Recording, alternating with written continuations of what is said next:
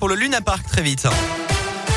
Et à la une aujourd'hui, une importante opération de gendarmerie hier matin à Clermont dans un campement de gens du voyage. D'après la montagne, les forces de l'ordre ont interpellé cinq individus soupçonnés d'être impliqués dans une tentative d'homicide en Haute-Savoie fin juin. En pleine nuit, un quinquagénaire avait été blessé par balle sur une route près d'un restaurant avant d'être transporté à l'hôpital dans un état grave. Un mari violent condamné pour violence conjugale pour des faits remontés au mois d'avril dernier à Clermont-Ferrand. Il avait fait éruption en pleine nuit au domicile de sa compagne pour la frapper et la menacer notamment avec une arme factice. Le tribunal correctionnel l'a condamné à 10 mois de prison, dont 4 mois ferme avec un maintien en détention.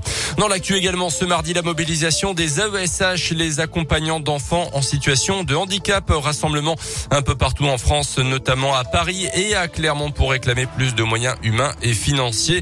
Autre grève aujourd'hui dans la métropole clermontoise, celle des agents de contrôle de l'aéroport de Clermont. Un mouvement de grève nationale, là aussi, selon un syndicat, 98% des salariés suivront le mouvement aujourd'hui. Rassemblement à 9h30 devant l'aéroport pour contester la suppression d'une prime correspondant à leur 13e mois.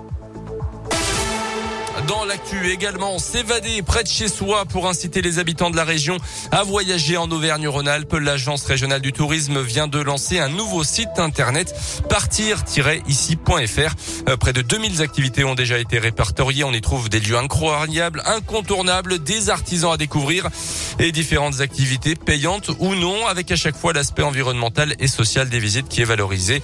Le site internet qui a nécessité un an de travail fonctionne un petit peu comme un complément au guide traditionnel avec une particularité quand même.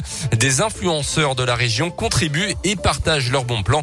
Les explications de Lionel Flasseur, le directeur général d'Auvergne-Rhône-Alpes Tourisme. On peut être euh, géolocalisé et donc on demande effectivement qu'est-ce que je peux faire à 50, 100 km de chez moi. On peut également rentrer par des thématique. Je veux plutôt du bien-être, je veux plutôt de l'activité, je veux plutôt aller à la rencontre de l'autre. La troisième possibilité, c'est se laisser inspirer par euh, nos éclaireurs. Ça, c'est une grande nouveauté. C'est un site qui est très collaboratif dans lequel les habitants, les micro-influenceurs ont un rôle à jouer pour dévoiler leur inspiration, leur coup de cœur, leurs euh, endroits un peu secrets. Donc on peut aussi se faire euh, conseiller par la communauté des éclaireurs. Le site partir-ici.fr a été pensé pour les habitants de la région, y compris pour ceux qui veulent s'évader seulement le temps d'une journée ou d'un week-end.